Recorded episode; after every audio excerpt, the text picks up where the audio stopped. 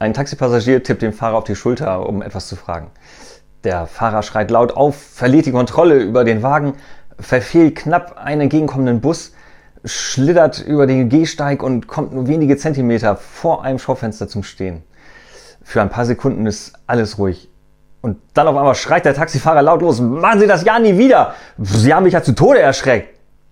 Der Fahrgast ist ganz baff und entschuldigt sich verwundert. Ich konnte ja nicht wissen, dass die sich wegen eines Schultertippens so aufregen. Naja, sagt der Fahrer da schon etwas ruhiger. Heute ist mein erster Tag als Taxifahrer. Die letzten 25 Jahre bin ich einen Leichenwagen gefahren.